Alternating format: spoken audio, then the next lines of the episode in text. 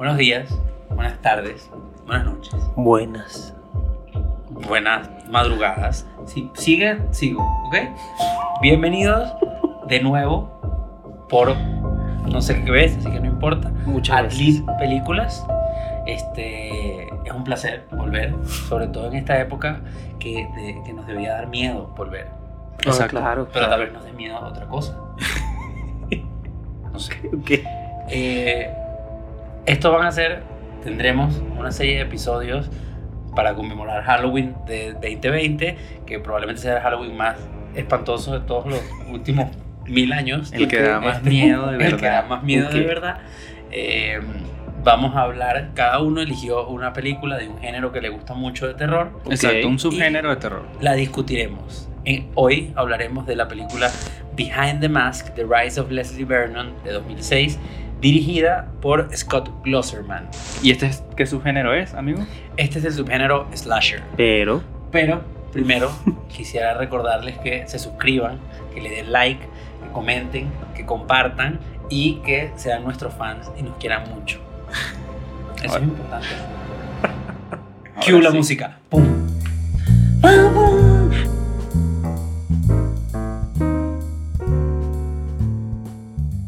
Lo que decidimos hacer, ya que no solo hacemos reseñas ahora, decidimos, no.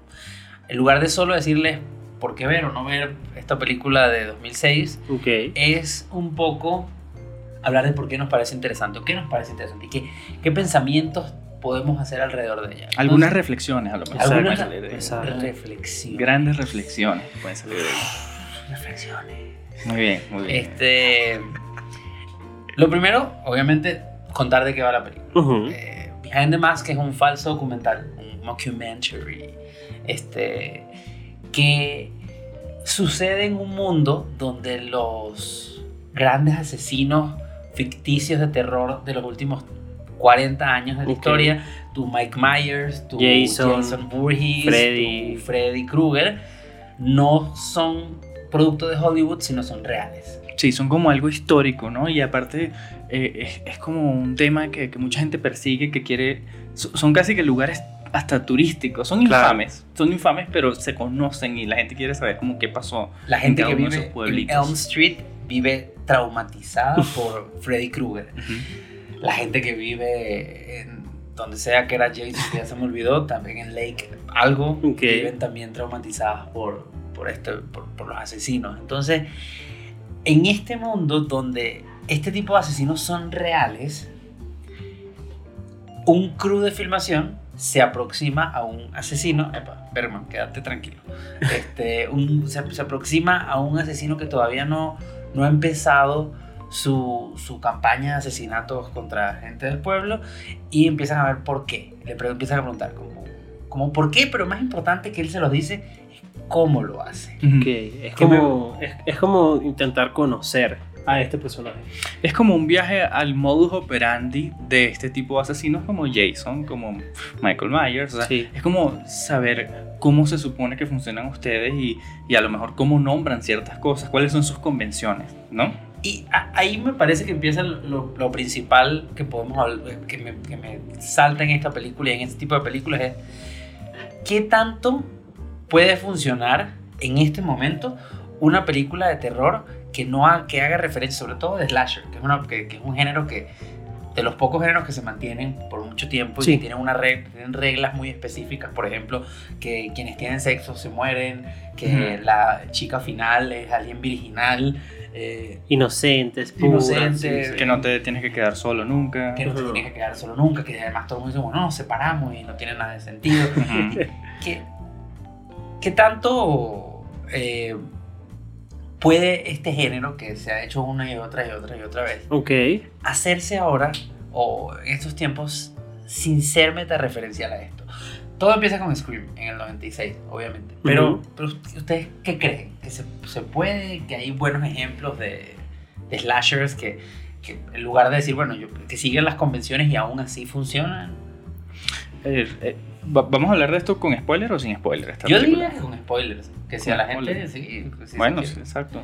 Igual, igual, eh, eso es lo bonito, ¿no? Estar hablando de un slasher. Las convenciones son ya tanto parte del, del género, Sí, el se- se formato es espera, tanto parte se del género, que tú sabes que eh, la pareja de jóvenes que está teniendo sexo va a morir.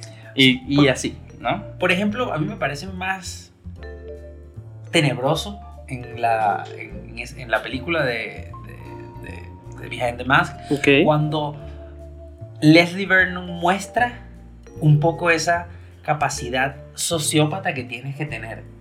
Y, O y sea, con, están con sus opiniones e ideas. con sus opiniones, ideas, o con sus miradas, inclusive cuando Sí. alguien le dice como, ah, como, como una película de tal, y él literal se Mm, voltea y da que no. muchísimo, me parece que da muchísimo más Sí. miedo que eventualmente lo que sucede que es más convencional. Entonces, la moto opina eso, claro. este, y yo opino otra cosa.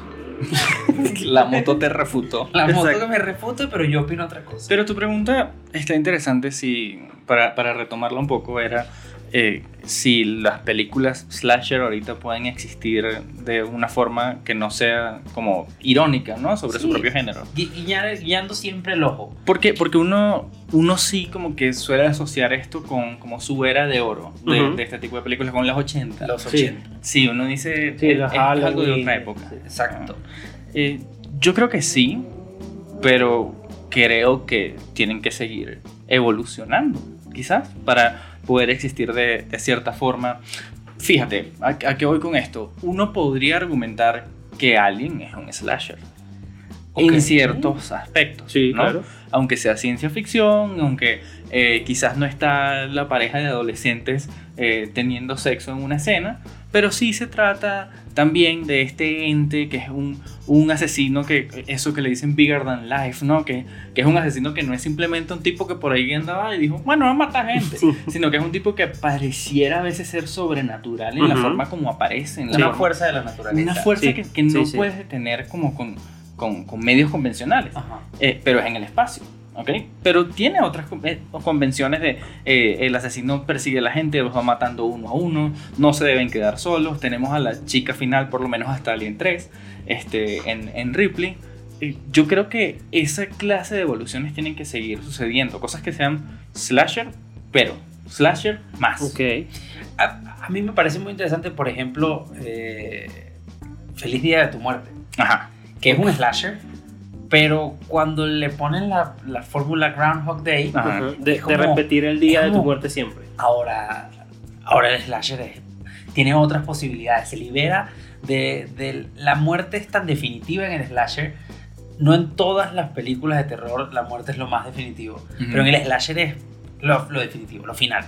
Que cuando te liberas de eso, tienes posibilidades muy interesantes de, Puedes de jugar. explorar. Sí, puedes jugar, puedes jugar con eso. Entonces, este, en este caso, esta película es 100% meta-referencial, Sí. 100% guiñando el ojo. Es, eh, de hecho, tiene, tiene mucho humor negro, tiene mucho... eh, en un momento él dice como... Tienes que hacer demasiado cardio, porque tiene que parecer que tú estás caminando y todos los demás están corriendo. Sí, sí, pero sí, tienes sí. que ir al mismo ritmo. Exacto, sí. No, de hecho me, me gustó mucho porque, o sea, yo siento que la película está como de, de- construyendo el slasher conscientemente y, y por eso es que tiene como que estas escenas y estos momentos en donde te dicen o te explican cómo se supone que pasan estas cosas y eh, a veces parece un chiste, pero tú dices, sí, tiene mucho sen- sentido, o sea, tiene, tiene sentido que eh, una persona se prepare física y mental y emocionalmente para ser así. Para cometer 15 asesinatos en Exacto, una noche. Sí, exacto. claro. Tiene, y, y muestran también como tienes que ir, estoy en esta casa y aquí va a suceder todo y esta es mi el historia. scouting. detrás. Y es muy, es muy divertido. Por, por- por ejemplo, hay una escena que estaban mencionando hace poco que además le, le hace como otro guiño que ahí aparecen un par de tetas. Ajá. Ah, sí. sí. Y literal, la, la que está haciendo el documental, que es una mujer que es muy inocente, Sí. le dice como, esto es necesario, es muy gratuito. Aparte porque es gratuito el, el plano. el ¿no? plano, Un sí. plano es, un, es, un, es, un pla- es un plano detalle. el, sí. el mismo, el mismo, la misma película te dice como, sí, estoy, estoy siendo 100% gratuito. Sí. se cambia su perspectiva. Y, y esto, para mí cuando cambia de perspectiva, hay momentos en que funciona. porque la película a veces se siente como documental y en un momento te- dice como ya, deje de ser Es un, documental y se soy, soy un slasher. Sí. y cuando se convierte en slasher, creo que inclusive se ven las fallas de, del slasher como género después de tanto tiempo. Ok. Es predecible. Sí. eh, no da tanto miedo. Mientras que antes habían cosas muy interesantes. La relación de, de Leslie Vernon con su Con su mentor. con su mentor, Con su mentor. este, que además tiene una esposa, entonces él, como es tan, psico- tan psicópata, sociópata, le encanta la esposa y dice que está buenísima, pero ella lo trata como si fuese su hijo. Exacto. hay, sí. hay, hay todo un montón de cosas muy explorables que no, que solo se tocan por encima y, y eso me parece muy ¿De, interesante. de dónde salió su esposa? ¿Sería una final girl? de Es una, es, de hecho lo dicen. Sí, como ¿verdad? Es, es Como- una, es una sobreviviente. Como que ella corrió más rápido que él en algún Exacto, momento. lo dicen, lo dicen en algún momento. Entonces, como que me, me, me parece que eso, que es como que está haciendo un chiste muy en serio. O sea, toda la película es un chiste muy en serio sobre los slashers. Y no por eso, o sea, no, no por eso la hace una. Una. Eh, Scary Movie o una, No, o una película parodia mala. comedia, no o una sea, no, exacto, no lo hace para nada. Pero, este, o sea, siento que eh, tiene su humor, como tú dices, tiene mucho humor negro, tiene un, pero, pero no deja de ser serio todo el tiempo. Sí, estoy, estoy, estoy de acuerdo, aunque, ¿sabes qué siento yo? Como que cuando salta a ser un slasher y Ujú. deja de ser mockumentary, tampoco sentí como que, obviamente las fallas son evidentes y que la película se ríe de esto durante Ujú. todo la, la- eh, su metraje, pero también me encontré sorprendentemente esperando que se cumplieran las convenciones. Y, y eso es lo que me parece muy interesante también. Es un guiño a están estas convenciones que a lo mejor están un poco viejas y están un poco dateadas, ya, ya, no, ya no funcionan tanto. Pero cuando ya le agarraste cariño a ciertos personajes, como que tú quieres que ese personaje sea la Final Sí. O sea, como quieres que, que sí lo logre, quieres que lo logre con las reglas que ya te dijeron. sí, Y, y me parece interesante porque como que subvierte un poco el género. Es algo que muchas veces cuando tú estás viendo un slasher, dices ahorita, ah, ya sé qué va a pasar. Ahorita me estás diciendo, ojalá pase lo que creo que va a pasar. Sí, eso está muy, muy, muy interesante. Además, cuando logras. eh, Siempre, a mi parecer, toda película de terror que funciona es porque los personajes funcionan. Sí. Y en este caso, logramos explorar inclusive al asesino en niveles que en muchas otras películas de terror No pasa. O, Digo, o, o- o quisieran poder. o quisieran siquiera tenerlo, sí. acercarse. Sí. sí. Sigue siendo alguien que te dice que es una fuerza de la naturaleza, porque cuando lo ves en acción dices, mierda, esta persona es una fuerza de la naturaleza, pero sabes quién es, lo has visto reírse, lo, lo has visto celebrar que su plan va con... Y, y- y poco a poco ves como inclusive la, el mismo crew se va uniendo a esto y esto me lleva como a, a preguntarme algo que sí me parece muy, muy relevante.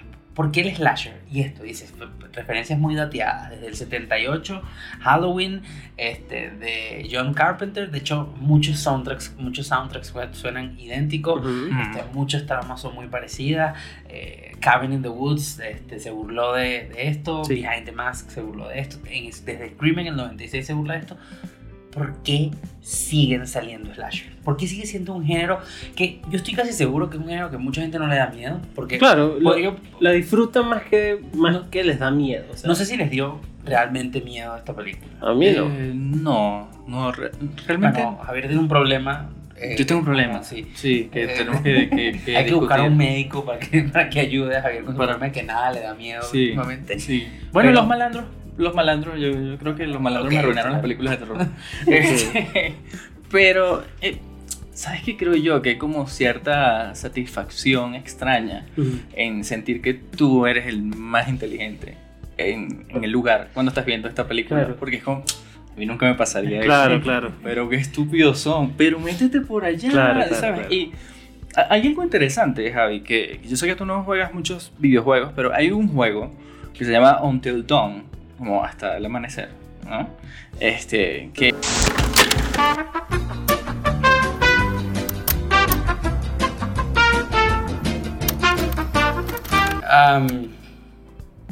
Bueno, este, después de esa persecución que nos hicieron, nos hizo un asesino serial. Un asesino este, interrumpió la cámara. Interrumpió la cámara y, y regresamos, afortunadamente. Eh, Todo bien, todo ojalá, bien. Ojalá en un futuro alguien haga un documental que Sobre eso. primero sobre ojalá, esto. Ojalá. Sí, ojalá. Pronto, que pronto. Ojalá que sí. Tengo, tengo varias, varios nombres en la Sí. cabeza de que me, que me gustaría que lo dirigiera. Varios directores. Sí, sí. De verdad. Directores de verdad. Tienes ahí Werner Herzog y. Y como Ya alguien que veré. graba que le gusta mucho con la cámara. Ok, ok, Bien, ok, bien. ok, ok. Este, bueno. Eh, ¿Qué me estabas contando, Sí. amigo? Te comentaba, amigo mío, que aunque sé que no eres demasiado fan de los videojuegos, me llama la atención que hay un videojuego que se llama Until Dawn, eh, donde tú juegas como varios adolescentes que están en una cabaña Ujú. eh, y a los que pareciera que a veces los está persiguiendo algo como un slasher, a veces parece que la amenaza es un poco más eh, Sobrenatural. Sobrenatural, sí, exactamente, gracias Daniel. Eh, pero eh, lo interesante es que te pone a ti en los zapatos de estos adolescentes, ese adolescente calenturiento que a lo mejor tiene que decidir si tiene sexo con la chica o no. Y a lo mejor ese es el gran error que hace que lo mate el asesino y luego cambias a otro personaje y así. Es un juego sobre decisiones, pero sobre decisiones que cuando uno está viendo este tipo de películas, uno dice, a mí nunca me pasaría eso. Lo que me parece interesante de este juego es que uno a veces se encuentra con que toman las mismas decisiones estúpidas. ¿no? Y por eso el, el juego como que subierte un poco ese, ese género. Pero me, me trae a, a esta conclusión que es que yo creo que siempre va a ser popular ver este tipo de películas porque siempre nos va a hacer sentir que somos intelectual y moralmente incluso superiores a los personajes y por Sí. eso a nosotros no nos va a Es pasar. lo, que, es lo que dice Eugene. Al final lo que estás ahí es definiendo qué es el mal. Ok. Sí, cu- cuando le pregunto, porque ella está, siempre está muy, muy preocupada de por qué lo hace, por qué mata gente. Y literal, la primera vez que Eugene la ve, le dice como, porque para que, en orden de que haya bien, tiene que haber algo que sea Mal, claro, Nosotros claro. estamos definiendo qué es el mal. Sea, él como, o sea, para él, y para él es como una, o sea, su rol es necesario. O sea, él, él, él- lo ve como un mal necesario. Bueno, eh, Leslie, Leslie lo reitera luego cuando le dice, tú escogiste ser periodista y yo escogí esto, esto fue mi decisión. Pero tú qué estás queriendo decir, que es una decisión de nosotros ver este tipo de películas porque nos ayuda a definir también qué es el No mal. sé si nos ayuda a definir qué es el mal, pero, pero sí siento que, que hay, hay una dicotomía tan marcada en estas películas que es muy fácil de disfrutar, aun si no te da miedo. Si está disfrazada en formato de miedo, pero eso nos hace sentir moralmente superior, inteligente, nos hace sentir mucho más inteligente. Hay, hay de hecho, las publicidades empiezan a hacer. Geico tiene una de Halloween que literal es al- un montón de adolescentes que, que Mm. se ven y dicen como, Sí. ah, ¿qué hacemos? Nos, nos montamos, nos está persiguiendo un asesino, nos montamos en este coche que está, tiene batería, está Sí. prendido y tiene gasolina, o nos escondemos en ese sótano a prueba de balas, o será que nos escondemos detrás de este montón de motosierras Sí, que están exacto. en este aquí. Sí, sí. Y, y como tal vez tienen muy, muy, muy buen seguro las personas que están en un slasher film, no lo sé, pero, pero sí creo que es tan popular porque es fácil de entender y la gente se y, y es divertido aunque no te dé miedo constantemente. ¿Sabes qué siento también? Que me llama la atención, me recordaste un, un, un video de Cinefix, el canal Cinefix, Ajá. donde hablaban un poco sobre los tropes favoritos de ellos en películas de terror, ¿no? Y como que van nombrando diferentes cosas. Y el número uno para ellos son los jump scares. Y él dice, ok, a todos nos gusta quejarnos de los jump scares, pero todos también tenemos como que ese deseo de que un Como jump scare Placer culposo. Sí, ¿no? como que nos asuste, como que en un momento ese jumpscare te haga como que saltar un poquito Ya. y ningún género los hace más que los slasher. O sea, Claro. y dentro de eso siento yo que hay como, eh, para algunas personas ya se pagó el ticket del, del cine. Es decir, Ok. si en la película te hizo que saltaras un momento, que te rieras un poquito de la estupidez del personaje Ya. y que te sintieras intelectualmente superior, ya valió la pena. Así Ya. no sea una gran película. Y, creo que por eso y siempre... creo, va. y creo que eso lo cumple cualquiera. O sea, Y- cualquier, cualquier slasher tiene como que esas cosas y probablemente por eso se siguen haciendo. Creo que, creo que hay excepciones. Jason X, que es Jason en el espacio, eh, no es probablemente una obra maestra. Es algo que yo vi. Me- es una película muy graciosa. Tiene, tiene mucho sentido del humor. En algún momento los mismos slashers empezaron a decir como, ay, ¿qué podemos hacer Som- para ser somos, una, absurdo?" somos una burla de, de- de y, nosotros y mismos. Jason- y literal Jason X tiene un cameo de, de Cronenberg. Ok. Y Cronenberg aparece como un general que congela a Jason y Jason en el año 3000 es como un mutante. Es muy mala la película. Ok. Pero, de nuevo, te hace, la ves y hay películas de terror muy malas que dices como, ¿por qué estoy viendo esto? Esta es una película que es casi un placer culposo. Y creo que el slasher en algún momento lo empieza, a decir como, es un placer culposo y puedo llegar a ser un placer culposo. Y en, en esos momentos no muere y tal vez tienes estos juegos, como dije, de Feliz Día de tu Muerte o Halloween Yeah. de 2018, donde empiezas a ver qué más puedes ir consiguiendo. Y lo que me gusta de, de Behind the Mask es que te da las semillas para todas esas cosas. Te dice, Sí, exacto. Te, Sí. te- te invita a, a evolucionar, Y, quizás. y- y a jugar con como eso, o sea, que no, que no sea siempre lo mismo. O sea, de hecho, eh, mientras yo la veía, eh, inicialmente decía, ah, es otro, otra película de este estilo. O sea, cuando la empecé a ver, porque comienza así y cuando me estoy dando cuenta de qué es, eh, me emocioné demasiado por lo que estaba viendo. Entonces creo que sí, eh, eh, si, al- si una persona con poco presupuesto, con actores poco conocidos, con seguro ni, sin ningún tipo de contactos como grandes estudios puede hacer esto, este, creo que hay bastante oportunidad de jugar y de evolucionar en el género. es el, el slasher es un género B por excelencia, un género que tiene que ser económico y no hay nada que invite más a la creatividad que la economía. Exactamente. Había, había, un, eh, había un gran director japonés, no tiene nada que ver, pero que se llamaba Seijun Suzuki. Este, él se emocionaba más cuando le decían, te vamos a recortar el presupuesto porque tu última película fue muy loca. Decía, no sabes lo que estás haciendo. Empezó, eventualmente le empezaron a subir el presupuesto para que fuese menos loco. Y hacían películas que no tenían sentido porque él decía, ah, tú no me vas a dar presupuesto, pero yo voy a grabar con lo que tengo y lo que se me Yeah. ocurra.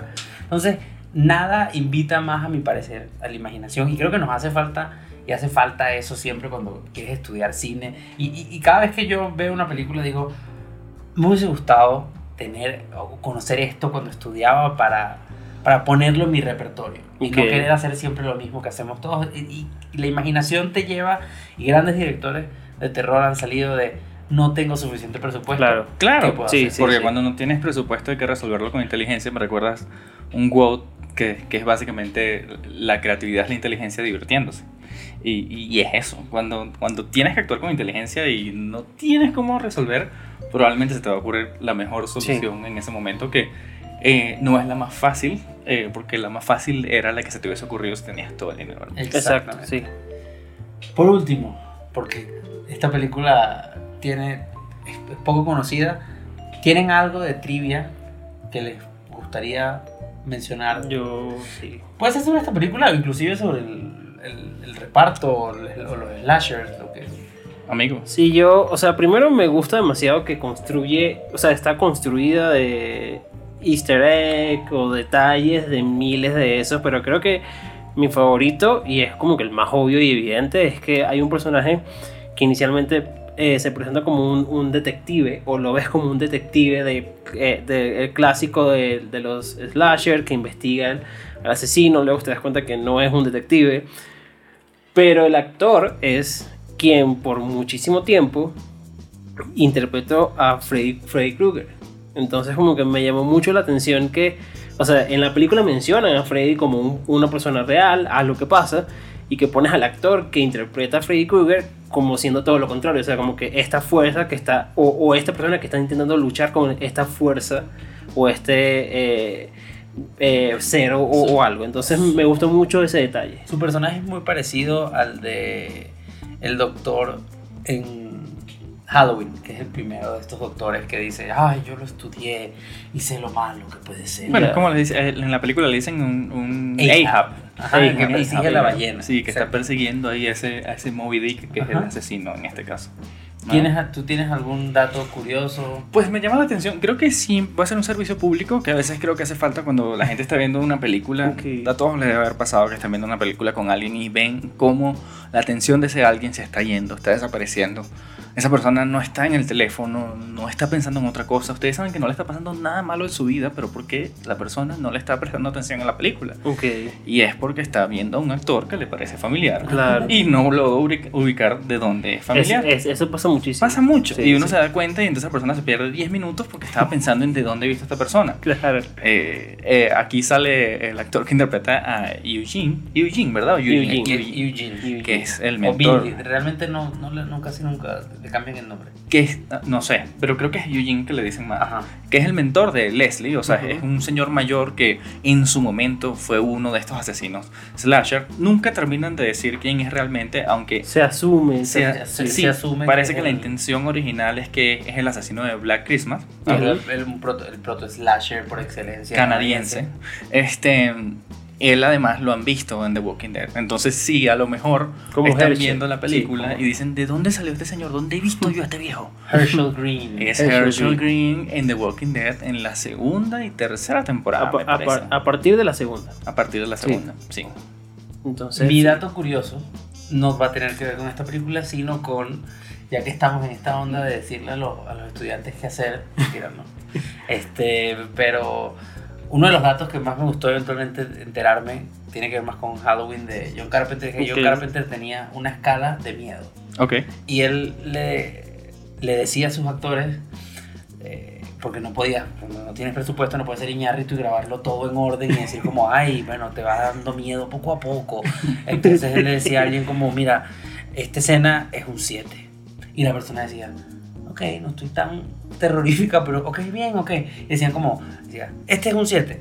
O si había mucho, mucho miedo, como, este es un 10. O poquito, no, este es solo un 3. Y me parece de las cosas más prácticas Sí, sí, sí. sí. a la hora de grabar algo de terror que eh, he leído en mi vida. Es muy práctico. Sí, es cierto. Bueno, este, esta es nuestra primera entrega de Adlib Películas de Halloween 2020, el Halloween más horrible que hemos pasado en nuestra vida o que pasaremos.